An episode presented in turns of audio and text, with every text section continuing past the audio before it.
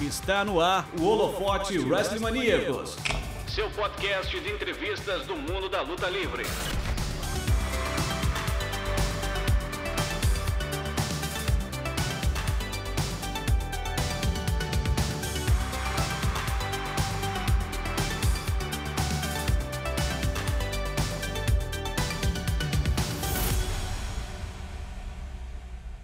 Grande salve para você ligado aqui no WrestleManiacos. Bom dia, boa tarde, boa noite. Aqui quem fala é João Aranha e bem-vindos a mais uma edição do agora já nomeado Holofote WrestleManiacos, seu quadro de entrevistas com lutadores brasileiros e estrangeiros, pessoas do meio do nosso esporte, da nossa arte e atendendo a pedidos, né? Que o pessoal gostou das lives, gostou de como a gente fez, tem feito ainda. A gente vai passar essas lives para áudio e isso se tornará podcast. Então você deve estar ouvindo não só no nosso site, mas se está no site, saiba que temos os nossos podcasts. Nós temos o Mesa Quadrada, que é um podcast semanal onde eu e JVS Passos a gente aborda assuntos da semana da luta livre, assuntos específicos. Nós temos o Terceira Corda, que são de assuntos mais pontuais. E agora nós temos o já nomeado Holofote. Eu não só dou número porque é, eu não sei qual é a ordem que as altas instâncias colocarão ordenado isso lá no lá no Spotify, Deezer, Google Podcasts. Você tá lá também no Cashbox, é, Pocket Casts e por aí vai. Só falta ainda o da Apple, né? O iTunes, mas logo logo a gente vai estar tá lá, se Deus quiser. Eu sou João Aranha, como já disse. E hoje eu tô aqui com um cara multipromocional, se é que a gente pode dizer, dentro do Brasil. Né? CWL, Action Pro Wrestling, Fio. Tem várias aí que eu tô vindo de cabeça, mas nós estamos com o duas vezes e atual campeão de duplas da Federação Internacional de Luta Livre do Rio de Janeiro, a Fio, Iron Charles. Tudo bom, Charles? Bom dia, boa tarde, boa noite, Aranha. Bom dia, boa tarde, boa noite também para quem está ouvindo a gente, fã do WrestleManiacos, que acompanha o site. Eu tô muito bem, eu tô ótimo. A quarentena tá acabando com a minha cabeça, mas até aí acho que tá acabando com a cabeça de todo mundo, né? É verdade. É, como é que você tá, Aranhão? Tudo bem, Charles. Tô... Tamo... Estamos quarentenados, estamos vivos, mantidos em casa e a gente vai caminhando assim. E aí já vai a primeira pergunta: com... na quarentena, como é manter o, o, o, lutador e o ser humano? Mas a gente coloca o ser humano em primeiro lugar na quarentena, essa parte física, essa parte mental, como, como que é? Porque, é, obviamente, pegou todo mundo de surpresa. É, a pandemia, se você está atemporal neste podcast, você está ouvindo 2030? Em 2020 teve uma pandemia de coronavírus, uma mutação do coronavírus. Estamos quarentenados em casa. Não só Charles lá em Santos, como eu aqui em Niterói, estamos quarentenados nas nossas casas. E como que é isso? É, é engraçado porque a quarentena, passar muito tempo em casa me ajudou em, em alguns aspectos específicos de como pensar é, em produzir conteúdo pro wrestler que eu sou, entendeu? É, claro, é, vou levar primeiro para a parte física, que obviamente é a parte que importa muito pra gente. É, é nós, lutadores brasileiros, é, a gente tem uma irmandade muito grande, né? É, principalmente eu com o pessoal da FIO, o pessoal da CFW, o pessoal da Action Pro Wrestling, as equipes que eu tô junto. Então a gente se ajuda muito nesse aspecto. Então, é, de várias pessoas eu fui pegando pequenas dicas ali de como fazer treinamento. Uma que me ajudou muito é a Domina lá da FIO. Um abraço é... para ela, a gente já entrevistou ela. Se você ainda não ouviu, ouça. Abraço, Domina. É, e ela também me passou aplicativos de, de treinamentos. É, amigos meus também fazem. É, semana passada, inclusive, uns amigos meus se juntaram para fazer chamada de vídeo para a gente treinar. E eu fiquei quatro dias com dor muscular porque ele acabou me matando no meio do treino. É, e a gente treina cardio, até, inclusive, há, um, alguns minutos antes dessa gravação eu estava treinando cardio. Uhum. É, então, então é, passar muito tempo em casa ajuda nesse aspecto, né? Que a gente consegue ter mais tempo para focar, porque às vezes a gente, naquela, naquela correria de trabalhar, eu que faço faculdade também, além de trabalhar, uhum. a gente acaba não tendo muito tempo para ir para academia, para treinar, então a gente tem que se adaptar. É, agora, passando 24 horas por dia em casa, facilita nesse aspecto. Aí, aí indo pro aspecto de personagem, de lutador, esse tempo que você passa é, sozinho, pensativo, só com você e seu cérebro matutando, é muito bom no aspecto de que você começa a tentar encontrar é, formas de você destacar o, seu lutador e seu personagem. Então eu já tive várias ideias é, de coisas que eu poderia estar fazendo quando eu voltar para o ringue que talvez eu vá botar em prática. Além de, obviamente, ter mais tempo para gravar coisa, para produzir coisa. Então, por exemplo, no meu Instagram, é, eu tenho publicado highlights de lutas minhas, com o tempo que eu tive para editar vídeos. Uhum. É, é, e gravar coisas como, por exemplo, o Momento Fio, que saiu há pouco tempo atrás também. Então, o tempo livre que a gente tem também é, é interessante para a gente é, gravar conteúdo e jogar aí no mundão para o pessoal não esquecer a nossa cara, o que é muito importante também, porque no wrestling brasileiro a gente percebe que o pessoal que realmente se destaca é o pessoal que, que se mostra, que dá a cara a tapa. O pessoal que fica escondido, achando que só o trabalho dentro do ringue vai falar por ele, acaba não indo muito longe. Então, esses lutadores que realmente estão usando as redes sociais, usam Facebook, Instagram, Twitter, para mostrar que estão ali, é, eles têm uma atenção a mais.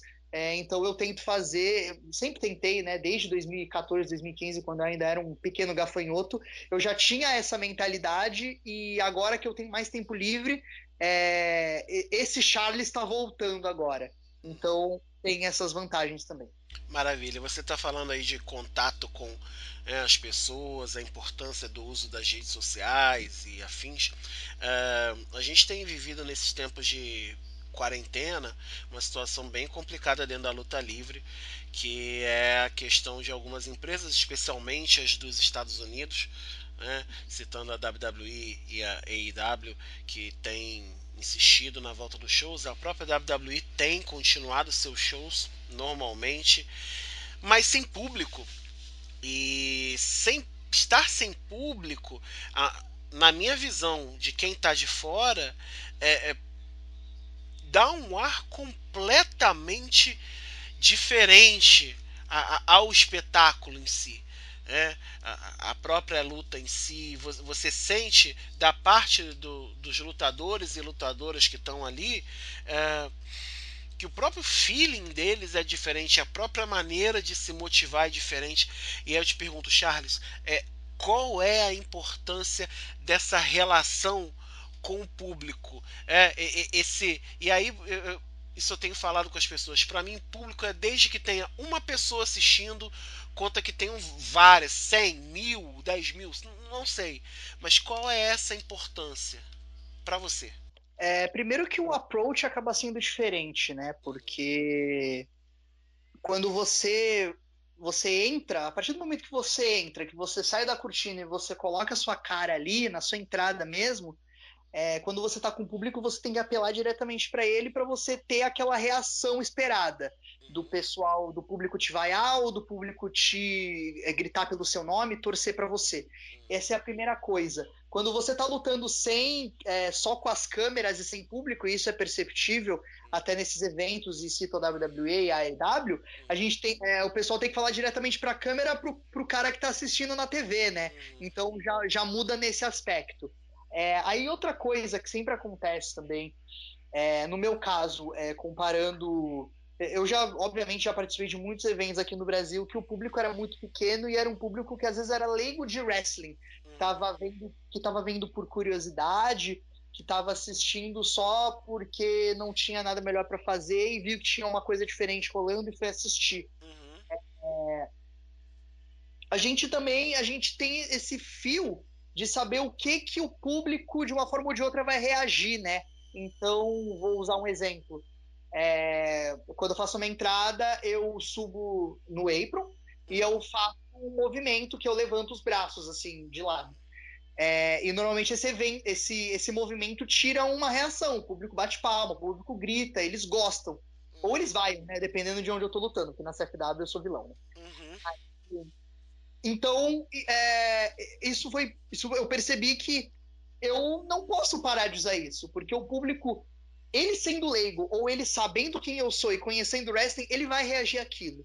É, e o mesmo serve para golpes, entendeu? Tem golpes que eu faço que o público reage de uma forma. Então eu nunca vou parar de usar eles, porque sempre vai ter uma reação. É, então, ter esse fio da audiência do que, que, do que, que ela está reagindo, o que, que ela gosta, o que, que ela não gosta, o que causa apatia, o que, elas, o que agrada a eles, é muito importante quando você tem um público, esse feedback. É, e eu acredito eu, e, e é estranho até porque eu, como fã assistindo, Uhum. é, eu não sei bem avaliar se a luta é boa, se a luta é ruim, porque é, quando você tem uma reação legal do público perante a luta, você sabe que a luta tá muito boa. Sim. Você sabe que a luta tá interessante, tá cativante. E aí, quando você vê uma luta com, no exemplo da EW, com 10 pessoas em volta do ringue, e na EW com absolutamente ninguém, você não tem muito bem como ter esse processo de avaliação, sabe? Esse, esse intermediário. É, então tem esse problema também. É, é muito estranho. É, eu imagino que deva ser para eles muito estranho lutar sem gente. É, assim como eu também achava muito estranho eu lutar com 10 pessoas vendo. É, então, é, público é importante. Público é importante só para você ter, para você ver o que está dando certo e para você ter aquele fio. É extremamente importante. Você falou que que nesse tempo você está revendo até pra, questões com relação à sua personagem é, e, e eu o- observo, vejo, vejo as lutas que você faz é, e, e- e eu não consigo é, é, às vezes identificar para qual lado. Se você é um vilão, um herói, um anti-herói ou, ou, ou um o, o, os americanos adoram, né? Um twinner, né? O, o, o- o meio termo, aquele que fica dançando. Ou se não é nada disso, você é você. Co- como é isso? Que, você se considera algo, não se considera nada nesse meio? Porque você acabou de falar assim, ah, na CFW, né, que foi outra empresa que eu esqueci, é, você é, é- é vilão. Como é isso? Eu entrei na luta livre como Rio. É, eu vou, vou contar a história inteira aqui. Uhum, Quando eu comecei em 2010, eu treinava aqui em São Vicente. uhum, Treinava telecat, nases do ringue, ok. E aí em 2011, eu me afastei por um tempo em 2010 e em 2011 eu voltei. Quando eu voltei, eu voltei já com o Turo. Eu conhecia ele de antes, eu descobri que ele morava aqui também em São Vicente. E aí a gente começou a treinar junto.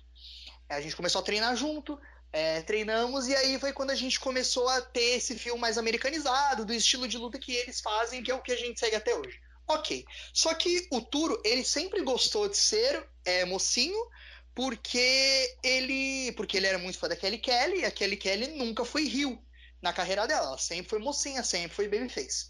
Então, por associação, eu acabei virando Rio. É, no começo, eu não gostava. Uhum, No começo eu achava estranho, eu sempre preferi ser babyface, eu gostava muito de Rei Mistério, uhum, então pra mim eu queria ser um exemplo parecido com Rei Mistério. Mas aí, conforme o tempo foi passando, eu fui acompanhando mais luta livre, eu fui encontrando outras formas de me agradar nesse papel uhum, e de gostar disso. Então, quando eu participei do Juntos Somos Fortes, pulando mais dois anos, indo para 2013, quando eu participei do Juntos Somos Fortes, eu já era Rio uhum, continuei Rio desde então. Só que a única diferença entre o Rio que hoje você vê na CFW e o Rio que você via há seis, cinco anos atrás uhum, era que naquela época o Aaron Charles não gostava, é, ele não ligava é, em ser ovacionado pelo público. E, e, tipo, eu, eu, eu achava extremamente legal, mesmo eu sendo vilão, o público gostar de mim, gritar meu nome, torcer para mim. É, eu não tinha é, é, essa mentalidade de que o Rio realmente tinha que ser odiado. Eu acho que o Rio tinha que tirar alguma reação, igual um Babyface tinha que tirar também.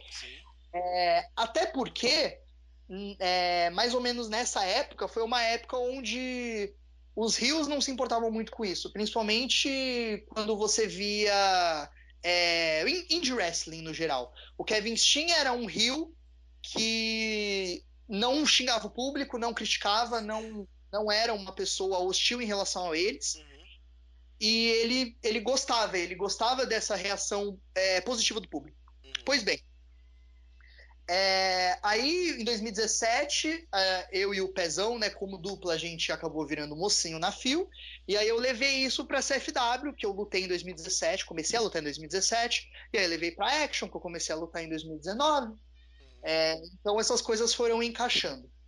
É, só que aí, quando eu realmente consegui voltar a ser vilão na CFW, aí eu já voltei com o vilão de uma forma totalmente diferente. Eu queria que o público não gostasse de mim. Uhum. Eu queria estar sujo, é, roubar nas lutas, falar mal deles, ser babaca mesmo, sabe?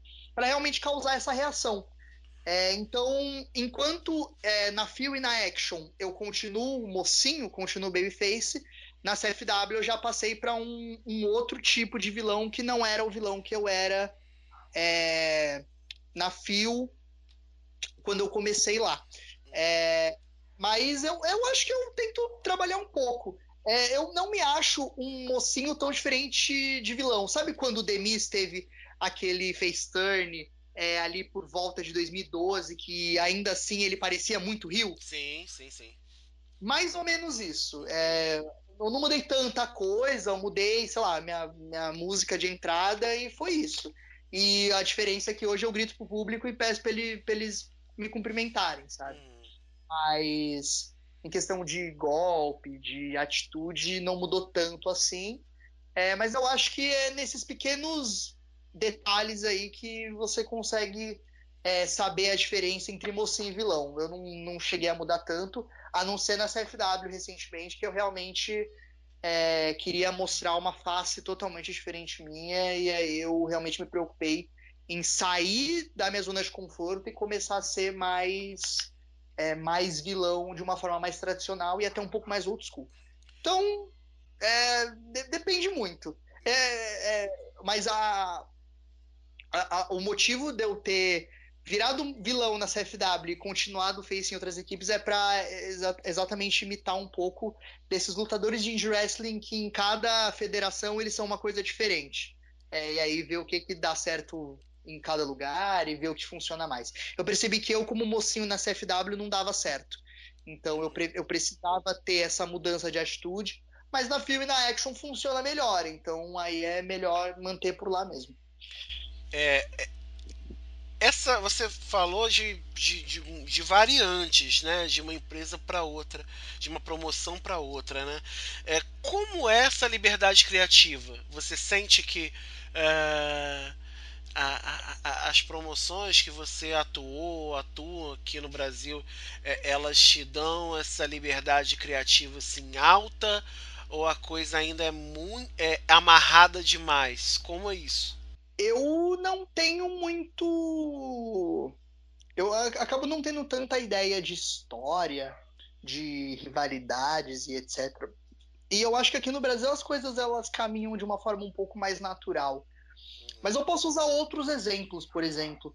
É, quando a gente teve em 2016 na FIO a história da Inconfidência, é, que era uma facção que era eu, Pezão, M2, Corvo, Vitão foi por um tempo, Muro. Ah, quem mais foi? Foi muita gente, né? E o Fábio Moraes. Essa história foi inteira escrita pelo Pezão. É, ela foi inteira escrita pelo Pezão. Ele apresentou pro, pro Titã o Titã gostou da ideia e falou: vamos executar.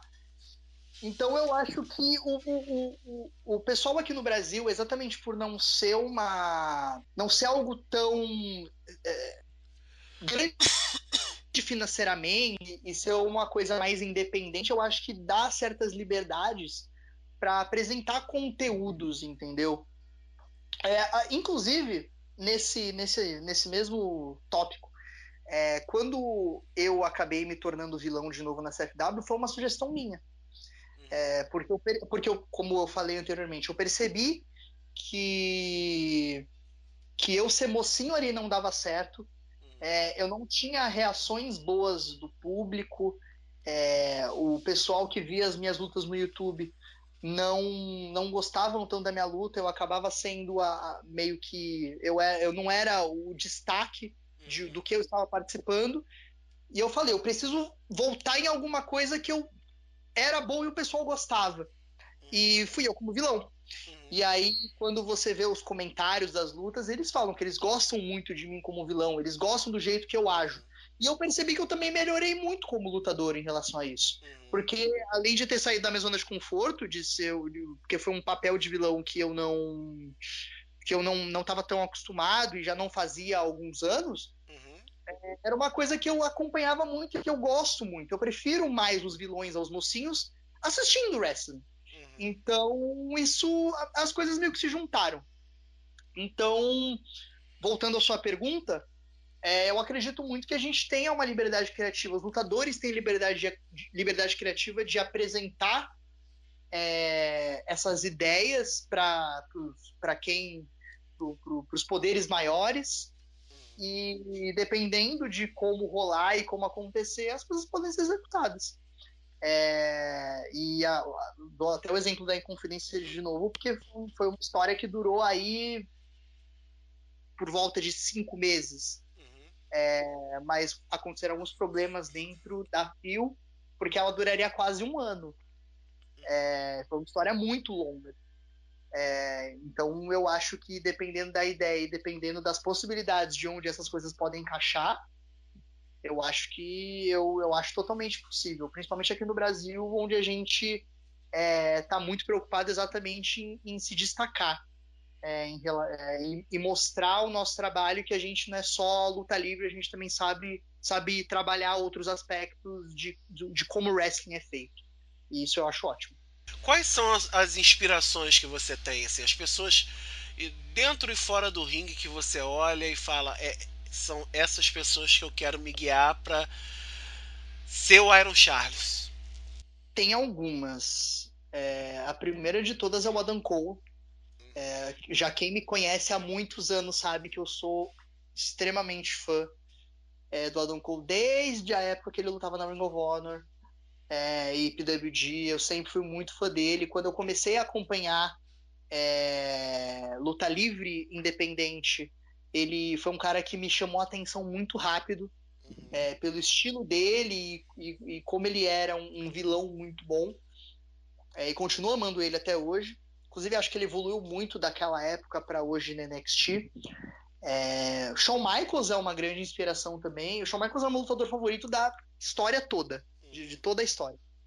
É, e, enfim, ele tem um cartório, um cartório não, perdão, um, um número de lutas lendárias e épicas é invejável e eu acho que eu nem preciso entrar nesse mérito especificamente. Uhum. Então acho que se, se, cada lutador brasileiro conseguir se inspirar um pouquinho no Michaels, eles melhoram. Uhum. É, e é o que eu tento. Uh, bom, tem eles. Quem mais? Eu me inspiro muito na Sasha Banks ela é uma das minhas, das minhas lutadoras favoritas também da história. É uma, uma lutadora que eu acho que revolucionou muito é, de como a gente vê a luta livre dentro da WWE hoje. Claro que não vou nem tirar o mérito das outras três meninas também que estão com ela lá na, nas Four Horsewomen, mas a Sasha é minha favorita, eu para mim é a mais completa. É... Gail Kim também é uma que eu gosto bastante, foi uma das minhas lutadoras favoritas por muito tempo. Ah, quem mais? Okada, Tanahashi, Tomohiro Ishii, Shingo Takagi, Will Ospreay. Eu tô jogando nomes que, de lutadores que eu amo. Ah, eu acho que só. Mas eu, eu acho que talvez as minhas três maiores referências, Adam Cole, Shawn Michaels e Sasha Banks. É, inclusive, eu uso o, o Crossface de Finisher por causa da Sasha Banks. Só um parênteses, assim, é, eu assisti uma vez a Gayle Kim lutar, uns bons anos atrás, e, e a Gayle Kim é impressionante. Para mim, acho que mulher lutadora técnica talvez esteja aí numa das top 5 assim, que eu já vi. A gente não dá muito, né? Mas é, é, é impressionante o, o, que ela o que ela faz. É, a gente às vezes não dá valor a ela, só lembra dela na, na TNA e, e lembra pouco na WWE, mas ela tem um valor muito grande. A Gayle a Gayle ela, ela, me impressionou muito desde a primeira vez que eu a vi, e eu a vi na WWE primeiro, em 2009, que foi quando eu comecei a assistir. E, e nisso ela já tinha mudado bastante dessa época que ela começou como aquela mulher misteriosa, uhum. é, em 2002, que ela era uma lutadora totalmente diferente, que ela só focava em submissão, ela é extremamente técnica. É, e, e, e, o assustador foi isso, como ela conseguiu mudar de um estilo de luta para outro é, do nada e conseguir ser bom nessas duas coisas, sabe? Nem todo lutador consegue fazer isso. E isso foi o que mais me impressionou nela. Mas ela realmente, ela, ela, é, ela foi é a lutadora de ouro da, da TNA, mas ao mesmo tempo tão maltratada na WWE, né? Isso é muito triste. É, você, você tava falando agora um negócio interessante, que eu vou puxar outra pergunta. Você falou da, da Gayle Kim, né? Que, são do, que ela conseguiu fazer essa mudança de estilos. E você é, já lutou com paulistas, claramente, mineiros, cariocas, sulistas, né? Gaúchos e afins. Como, como é essa troca de escolas de, de luta livre, assim? É, é, é muito diferente? Ou você acha que hoje no Brasil a gente segue uma linha única? Ah, não, a gente tem uma linha única e talvez uma, um aspecto ou outro, ou você já sente diferença grande assim? Não, o, o cara que luta em São Paulo tem um padrão, o cara que luta no Rio tem outro, o cara que luta em Minas tem outro. Como é isso na tua visão? Eu não acho todas as escolas tão diferentes assim no núcleo, né? É, é, claro que se a gente vê, por exemplo, no Rio Grande do Sul, eles têm um apego muito grande com é, luta livre hardcore. É, a gente vai usar o exemplo, obviamente, da EWF atualmente, da WWE, quando ela ainda existia, eles são lutadores que gostam de hardcore, que gostam de usar arma e dar cadeira e lâmpada fluorescente e teclado de computador, que eu já vi eles usando em algumas lutas. Uhum. É, então eles são gostam muito disso. É, é, é, inclusive é perceptível no, no, Rio Grande do Sul, eles são lutadores extremamente agressivos também. Eles são lutadores que prezam muito por esse é, que gostam muito de strong style, que se inspiram muito na luta livre japonesa e nesses caras é, mais antigos como o Misawa, o Kobashi, o Akiyama, o Akira Tao, e, e aí atualmente vou dar o exemplo do Ishii de novo, e Hiroki Goto, e o Shingo de novo que eu falei, enfim. É, eles gostam de lutadores agressivos eles se inspiram neles, eles são lutadores agressivos que gostam muito de dar pancada. É, além, além, obviamente, dessa coisa hardcore. Então, eles também gostam muito da BJW, né? Que Sim. era aquela, aquela, aquela, aquela empresa que, que fazia lutas mirabolantes hardcore lá no, no Japão. É, aquela, é, pra, são, são parênteses, para quem não conhece BJW, é, é, eles tinham lutas em que eles faziam é, ringues de lâmpada fluorescente.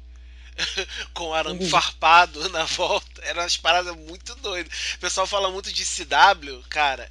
Ele, eles, para mim, junto com a CZW, são ah, as duas empresas que eu já vi mais piradas assim com relação à luta hardcore. É. Nossa, total. É, não tinha uma luta deles também que eles tinham feito no meio do ringue tinha um, um tanque de piranha? Não foi, não foi na BJW também? Acho que foi lá, eles botaram um tanque de, de piranha, jacaré, sei lá, botaram uns bichos bizarros dentro do, do, do, do tanque. Tem, um, tem uma luta em que eles, que eles fizeram os caras lutar descalço e no chão tinha, tinha taxinha. Então, assim, o cara, o cara saía do ringue, fora do ringue era só taxinha, caco de vidro, só, só uma loucura. Aí botou a luta de, sei lá, chão de lava. Era uma parada muito doida, cara. Tinha... W era insana próprio Mick Foley falou uma vez que é, é, era uma parada muito insana. Ele viu assim e falou: Cara, que é isso? Pro Foley falar isso, porque é, é, é um pouco Pro complexo. Mick Foley falar isso, que realmente sem condições. Pois é, desculpa, pode continuar. Mas, pois bem, é, então a gente percebe que no Rio Grande do Sul tem uma influência muito legal disso. Eles gostam bastante de, dessa agressividade uhum. e até na roupa e até na roupa deles isso é muito, muito, muito perceptível, porque a maioria usa tons escuros. Sim. E uma coisa que eu percebi, eles usam muito preto e vermelho. Hum. E eu acho isso incrível, eu acho isso muito legal. E é difícil também para você destacar, né? Porque a, os tons são parecidos e tal, então eles usam muita, muitas roupas chamativas. Eu vou dar o exemplo do Hollow, que, que luta lá atualmente, que ele literalmente tem uma cabeça de, de árvore, é, é enfim, é, é, insano. A EWF para mim é um é um, carna, é um é um carnival, sabe? É aquelas coisas de Valdevila, é coisa dos anos 80, dos anos 1880, mas muito bem feito. E eu adoro eles lá. Um beijo para para EWF, que eles são incríveis. Uhum.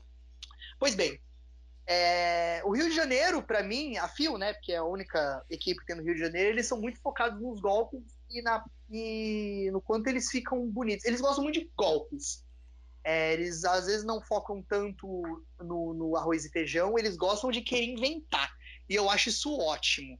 Eu acho isso incrível exatamente porque é dali que saem as coisas mais mirabolantes. Uhum. Eu acho muito legal. A única coisa que, a única coisa que talvez falta um pouco na Phil é aquela construção de personagem, aquela coisa diferente de realmente de só eu sou um lutador de luta livre, sabe? Uhum.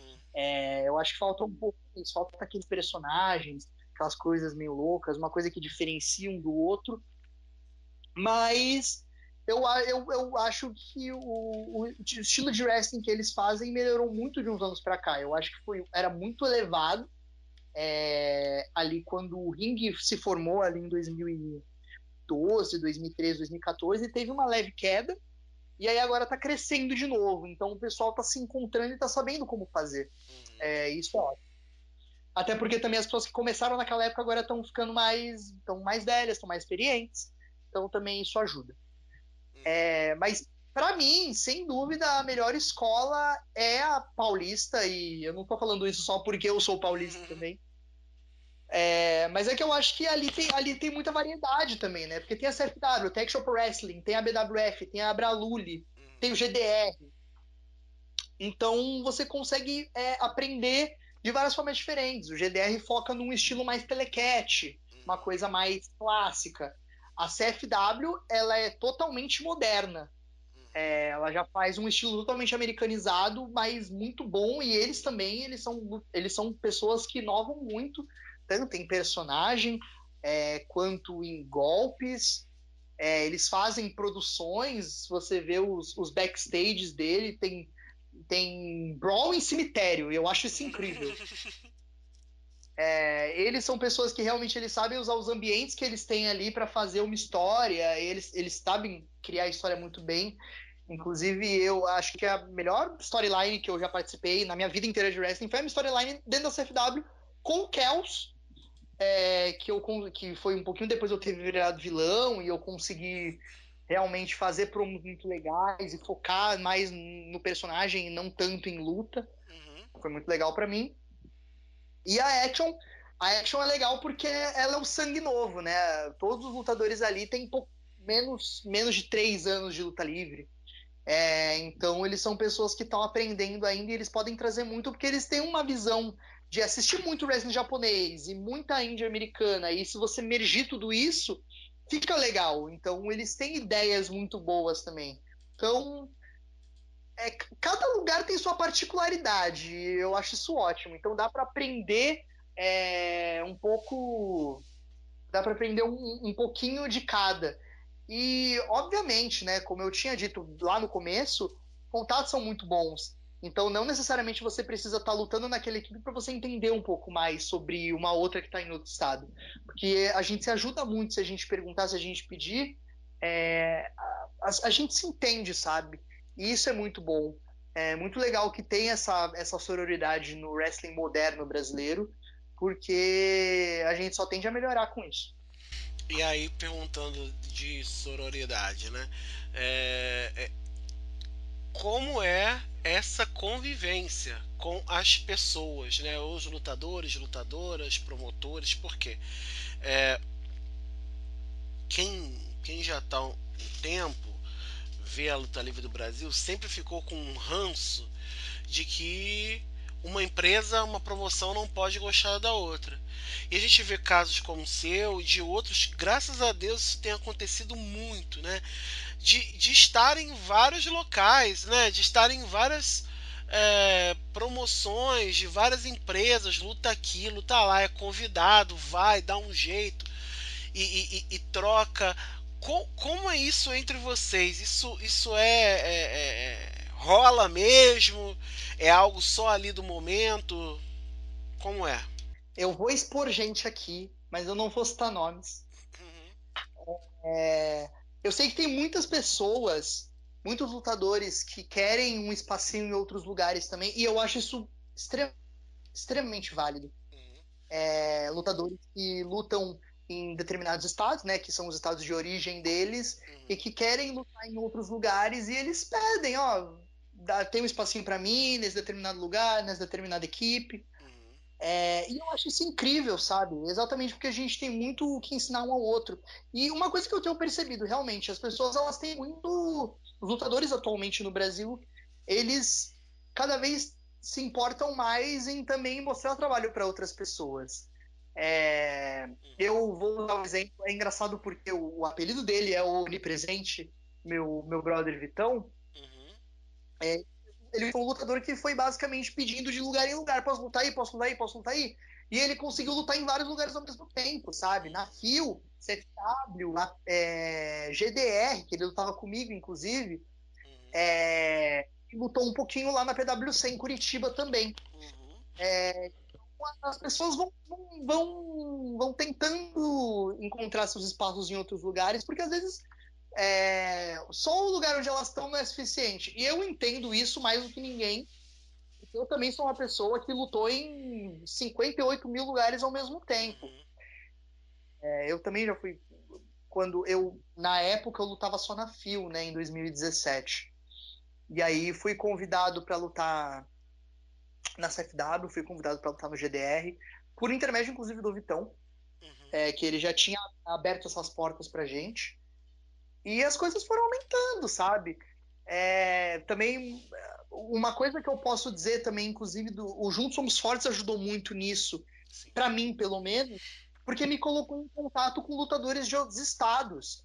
É, quando eu participei da primeira edição, eu, eu, conheci o pessoal que era da SWU e depois se tornou EWF, né, que é o Caos, o Sombrio. É, o, o Jeff, que é o Hollow também. É, eu conheci essas pessoas e quando, quando tiveram eventos lá na, no Rio Grande do Sul, eles me chamavam, sabe? Então, o Soares ajuda nisso também, porque a, a, gente conhece gente de outros estados e a gente consegue é, abrir essas portas. E eu acho isso incrível.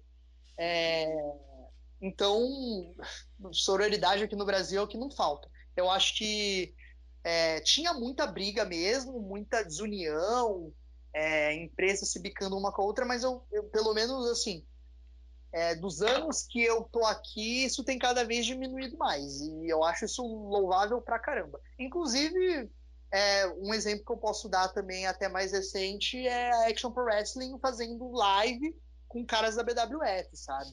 Sendo que GDR, de quando eles estavam lá, e BWF eram equipes que tinham uma certa rivalidade e, e hoje existe um, um, eles deram uma trégua para se unir em prol de, é, em prol de, de, uma coisa em comum que é o wrestling e isso é incrível isso é louvável pra caramba não isso é com certeza isso, eu acho que isso todo mundo ganha nesse processo. Não, não, é, não, é, não, não, é, não é só quem tá dentro né, do ringue, mas quem tá fora. Porque consegue ver uma variedade maior de, de lutadores, de estilos de lutas. É, às vezes um lutador se encaixa melhor em uma promoção, mas não se encaixa tanto na outra, dá para fazer essa troca. Isso é, é, é, fundamental. A gente, oh Charles, a gente fez uma live aí alguns dias, foi muito boa, foi muito bem falada. Agradeço a todo mundo que, que falou. E você logo no começo dela você falou, né, da né, que você dizendo que como por você ser homossexual, você, o, modo como você né, se, se assumiu dentro do ringue e não fora, né? Porque fora foi um processo, mas dentro do ringue era outro. É, é, e, e, creio, olhando todo um panorama, que você é hoje a pessoa que homossexual, lutador de pro wrestling no Brasil, que tem maior visibilidade. É, Para você, um, qual a importância dessa visibilidade barra representatividade? Porque uma se confunde com a outra. E é, dois, foi fácil, foi difícil é, quando as pessoas souberam dessa condição ou o meio da luta livre ainda é machista? Porque no passado a gente sabe que é, Tô falando desse teu processo aí dentro. Tá, eu vou contar a história inteira porque eu acho que tem muitos, muitas camadas essa história. Tem muitos, muitos, cap... tem muitos capítulos. Eu, eu, eu, eu, eu entrei numa pergunta para ver se você ia falar o todo ou se ia falar um pedaço, mas fica à vontade. Não, eu sou geminiano, Aranha. Eu preciso contar a história inteira sempre. Ah, beleza, nos seus mínimos detalhes. Manda ver. Exatamente. É, a história é mais ou menos a seguinte: em 2015, 2015 foi o ano que eu decidi que eu ia realmente me assumir para pessoas que não, que não fossem a minha família. É, alguns amigos já sabiam, a minha família já sabia, mas o meio da luta livre é, que eu estava inserido, pouquíssimas pessoas sabiam. É, e também o pessoal da FIO eu nunca tinha contado, até porque nunca fez muita diferença para mim contar ou não. Aí eu fui convidado para participar de um de um curta-metragem, que é o Tatame. Muito bom, por sinal, eu assisti no Cine Esporte que teve aqui no Rio de Janeiro. Muito bom mesmo, documentário. Eu não sei mais aonde tá, se tá na internet, como é que é, mas é muito, muito, foi muito legal. Eu acho ele incrível. Inclusive, eu acho que ele está no WrestleManiacos. É, eu me lembro. Eu, vou, se, me se, lembro... Tiver... Eu me lembro de alguém ter publicado no Instagram do WrestleManiacos. É, se tiver, eu vou pedir para a administração superior neste momento que coloque o link aqui embaixo de onde vocês colocarem para que as pessoas possam assistir, porque vale muito a pena. Eu fiquei muito emocionado assistindo, porque é, é, é dá um, é, é uma visão é como se for, é como se você estivesse dentro do universo que você conhece, mas ao mesmo tempo não conhece. É só um crítico de cinema hashtag aqui para continuar. Vai lá. É, fui convidado para participar desse. Aliás, curiosidade, eu não era para ser um dos protagonistas desse do, do Tatame. Ah, é? Quem era era para ser? Os protagonistas eram para ser o Titã, que acabou uhum. sendo, uhum. o El Garra, que também foi, e o Pedro Psycho. Só que nesse meio tempo, o Pedro Psycho não. Ele saiu da Fio. E aí, e um dos produtores do, do, do curta-metragem já me conhecia, uhum. é, porque a gente já se conhecia da época do Orkut, uhum. a, desde 2012. Uhum. E, enfim, as, o, as estrelas se alinharam, basicamente. Ele falou: tô fazendo, fazendo um curta-metragem da Fio, quer participar? Porque a gente ia chamar o Pedro, mas ele saiu da Fio, quer participar? Aí eu, ok.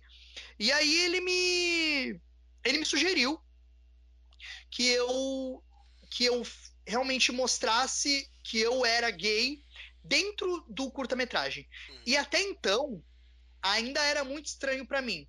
Eu já era já era assumido eu, eu me assumi para fio três meses antes para alguns lutadores de lá. Uhum. Mas eu não estava pronto para me assumir para um público maior dentro de um filme. Uhum. Porque eram coisas totalmente diferentes. Mas aí eles insistiram, insistiram, eles. É, essa parte do, do curta é, não é real, porque tinha namorado no, no curta, mas é que ele não era meu namorado mesmo. Uhum. É, e aí é, eu aceitei. Eu aceitei e a partir daquele dia eu me senti muito liberto. Eu me senti muito liberto principalmente porque as pessoas que viram o curta falavam sobre isso. Falavam é, do quanto legal, do quão legal era é, uma modalidade que envolvia violência, que envolvia agressividade, ter um cara gay. É, eles gostavam da, das minhas cenas e eles falavam que era, era, era legal isso. Uhum. E aí eu me senti muito livre para finalmente poder falar para as pessoas dentro do meio da luta livre que eu era gay. Uhum. E hoje eu não tenho nenhum problema com isso. E o que melhorou mais ainda é que eu já ouvi, ouvi de outras pessoas, de, de, de outros lutadores gays, Uhum. que falaram: eu quero entrar na luta livre, ou eu sou lutador hoje, mesmo sendo gay, porque você estava lá antes de mim. Uhum. E isso é incrível, sabe? E não vou dizer que sou só eu, é, tem muita gente que é responsável nisso. Turo Turo é, lutou na mesma época que eu, e Uhum. digo, ele, ele sempre foi muito, muito mais seguro da sexualidade dele do que eu. É, e ele era um personagem é, mais afeminado, mais escancarado dessa forma. E o público gostava muito dele, isso também me ajudou muito nesse aspecto, então ele também é uma referência para mim nessa, nesse aspecto. E o Mike Blade, obviamente, porque ele também começou na mesma época que eu, Uhum. é, e inclusive tive o prazer de lutar com ele ano passado. E ele também é uma referência muito grande, porque ele também é uma, ele também é uma pessoa que ele tem a sexualidade dele bastante escancarada, é, escancarada da melhor forma possível. Uhum. É, é muito bom isso, re- representatividade é bom nesse aspecto. E ainda mais na luta livre brasileira, onde é um, é um círculo tão pequeno é, e sem muita, sem, sem essa representatividade, eu acho extremamente legal é, lutadores é, LGBTs, lutadores negros, mulheres, minorias no geral, estarem lá para mostrar que é possível e que acontece. E aí eu ter me assumido também levou a também levou a eu perder a inimidade de várias coisas. Por exemplo, antes eu só usava só usava roupas mais escuras, preto, vermelho, branco no máximo. E hoje eu me permito usar roxo, rosa, é, cores mais vibrantes para mostrar minha personalidade também, sabe? Porque às vezes eu percebo dentro da luta livre brasileira é, os lutadores usam muito cores escuras e eu acho que isso me destaca também nesse aspecto. E obviamente eu também mostrar que eu também consigo ser um lutador mais engraçadinho. É, de não ser só aquele lutador sério, mas também ter uma pitada de comédia, uma pitada de comicidade, Uhum. é, que, que também é super importante. Então, a, a, a minha sexualidade ter sido revelada, aí eu acho que me ajudou não só na minha vida pessoal, não só na vida do Matheus Fernandes, Uhum. mas também na vida do Charles como personagem lutador e como as pessoas me veem dentro do meio da luta livre. Claro que já, já, já teve um casinho aí de homofobia que aconteceu comigo na equipe. Mas isso, mas isso não tira meu espírito, não. Eu acho que quem tá perdendo, na verdade, são as pessoas que mantêm essa mentalidade. Legal. É, é, é, é- é- representar é fundamental. É, o esporte, a arte é para todo mundo. E a partir do momento que tem um, tem todo mundo. E pode todo mundo.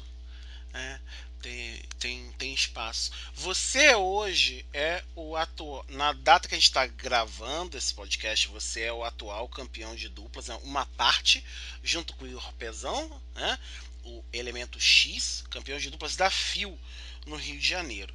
É, lutar em dupla, como é essa química? Porque às vezes as pessoas olham e pensam que a luta em dupla se limita a, ah, eu vou aqui é, ensaiar uma técnica em dupla com meu parceiro e, e tá maneiro, sabe? É, é, como é, é, é muito diferente, tem pouca diferença. como é esse processo de química? Porque olhando de fora, parece que para mim é muito mais difícil. É, é, é, muito mais difícil, Aranha. É, principalmente porque ao invés de duas pessoas dentro do ringue, tem quatro. Então, quando o número de pessoas aumenta dentro do ringue, é, automaticamente a chance das coisas darem errado aumenta. É, então é complicado é, você é, conseguir fazer essas quatro pessoas brilharem é, sem que uma fique escondida, uma não se destaque tanto. É muito complicado já só só é, a parte de você conseguir construir uma luta de duplas e construir bem, sem fazer com que nenhum dos quatro integrantes é, fique apagado, já é uma missão quase impossível. Uhum. Em relação a eu e o Pezão especificamente, é, nós entramos nós entramos como tag já muito amigos. A gente fez, um, a gente fez uma amizade muito forte que começou no primeiro Juntos Somos Fortes e que foi levando entre 2014 até culminar, obviamente, na, na, na criação do Element X em 2015. Então era uma coisa que a gente já se entendia muito bem várias coisas. É... E aí, quando a gente foi crescendo e a gente foi começando a criar mais opinião ainda sobre o que a gente gostava de ver na luta livre e como a gente gostava de mostrar a nossa luta livre, é... nossas cabeças batiam muito. Porque o Pezão, ele é uma pessoa que ele gosta de um estilo mais, mais old school, de um estilo é, de um estilo mais antigo mesmo, sabe? Uhum. É, e eu, eu já sou de uma, de uma pega mais moderna, que assiste muito New Japan, que assiste muito Independente. Uhum. É, eu já sou de uma coisa diferente. O legal que a gente conseguiu fazer um com o outro é que a gente conseguiu mergir esses dois estilos que a gente tem muito bem. Uhum. E, ao, e ao mesmo tempo, a gente se entende muito fácil mesmo nessas diferenças, a gente se entende bem. A gente concorda em, em vários aspectos que consegue fazer com que as coisas fluam. Ao mesmo tempo, quando a gente não se entende alguma coisa, a gente não é orgulhoso o suficiente para não ceder, sabe? A gente consegue é, apresentar nossos argumentos e ver o que é melhor, o que é mais bonito, o que dá mais certo. Uhum. Então, eu acho que o segredo é muito isso, sabe? é, ter um parceiro que você que as, as ideias sejam parecidas é, e que mesmo quando tem alguma diferença é, vocês possam se entender. E com o Pezão é, e eu também tem uma outra coisa que a gente se entende muito bem é que nós dois somos canhotos. Então as coisas fluem muito bem quando a gente. quando as duas pessoas usam uma esquerda. É, sabe? porque deve ser tipo, ah, você é destro, o outro é canhoto. Pode ser que isso dê uma, dê uma complicadinha, né? É, é, é, eu posso dizer porque eu, como canhoto, às vezes lutando contra lutadores destros complica. Eu lutando com um pezão, nós dois canhotos, dá, dá certo pra caramba. Uhum. Maravilha. É, pra gente fechar, Charles, deixa uma mensagem pro pessoal e já diz aí onde te encontrar nessas redes sociais da vida. Uh, vamos lá. Uh, você pode me encontrar no Facebook, é arroba ferro, ferro Charles. Você pode me encontrar no Instagram, arroba ferrochales. Você pode me encontrar no Twitter, em arroba Zericharles, Z-A-D-D-Y-C-H-A-R-L-E-S. Vou repetir, Z-A-D-D-Y-C-H-A-R-L-E-S. Mas você só vai poder me seguir no Twitter se você estiver disposto a ver muito shitposting, porque é o que eu faço basicamente lá todo dia. É que, que mais pode ser dito? Uh, acompanhem a Luta Livre Nacional no YouTube, nas redes sociais. Fio, Action Pro Wrestling, CFW, EWF, BWF, GDR, Braluli, PWC. Talvez eu esteja esquecendo de alguma. Me desculpa, por favor, se eu estou esquecendo. Uh, apoiem a gente, por favor. A gente precisa de você, tanto no público quanto lutando, porque por algum motivo eu sinto que os próximos anos na luta livre vão ser extremamente cruciais para a gente, para a gente poder viver disso e poder transformar isso num realmente numa arte que é valorizada no Brasil, onde os lutadores possam viver disso, onde empresas são grandes e onde o público também não vai encontrar preconceito no que a gente faz. É, então acompanhem, assistam, deem seu like, deem sua opinião, ajudem a gente, que a gente promete estar trazendo cada vez mais entretenimento de qualidade para vocês, porque é o que a gente precisa, acima de tudo, né? Até porque o cenário do Brasil tá foda. Maravilha. É, pois é, nem, a gente nem vai entrar nisso, que é mais uma hora e meia quase falando. Ai meu Deus, vamos lá. Iron Charles, atual campeão de dupla desafio, muito obrigado por ter conversado comigo aqui, tirado esse tempinho. A gente já tinha conversado na live, a gente voltou a conversar aqui nessa gravação. Já deixo aqui muito obrigado. É muito bom ouvir histórias não só de é, super-heróis no ringue, né? Ou de super-vilões no ringue, mas de pessoas que são heróis fora, que tem uma jornada fora de, de construção e que, que fazem diferença. Então, obrigado, Charles, obrigado mesmo por ter conversado com a gente. Né? E é isso, gente. A gente vai se despedindo por aqui. Se você chegou aqui de paraquedas, bem-vindo ao WrestleManiacos. Nós somos um site em que nós tratamos de luta livre nacional e internacional. Nós temos colunas, quadros, entrevistas e agora nós temos os podcasts da casa. Repito, nós temos o Mesa Quadrada, que é semanal. Nós temos o Terceira Corda, que ele é esporádico de acordo com alguma break news ou alguma questão urgente que surja ou você vai ter esse quadro de entrevistas que nomeado de holofote. Né? Então é isso, galera. Eu, João Aranha, me despeço aqui. Vá em todos os seus agregadores favoritos de podcast e curtam lá o WrestleManiacos. Sigam-nos nas redes sociais: Instagram, Facebook, Twitter. Todos são WrestleManiacos. Obrigado por mais um Holofote WrestleManiacos. Aqui eu, João Aranha, me despeço de vocês, desejando um bom dia, uma boa tarde, uma boa noite. Um beijo, um abraço. Fui! Wrestling Maníacos Podcast. Há mais de 10 anos sendo maníacos por wrestling. Acesse wrestlingmaníacos.com e confira.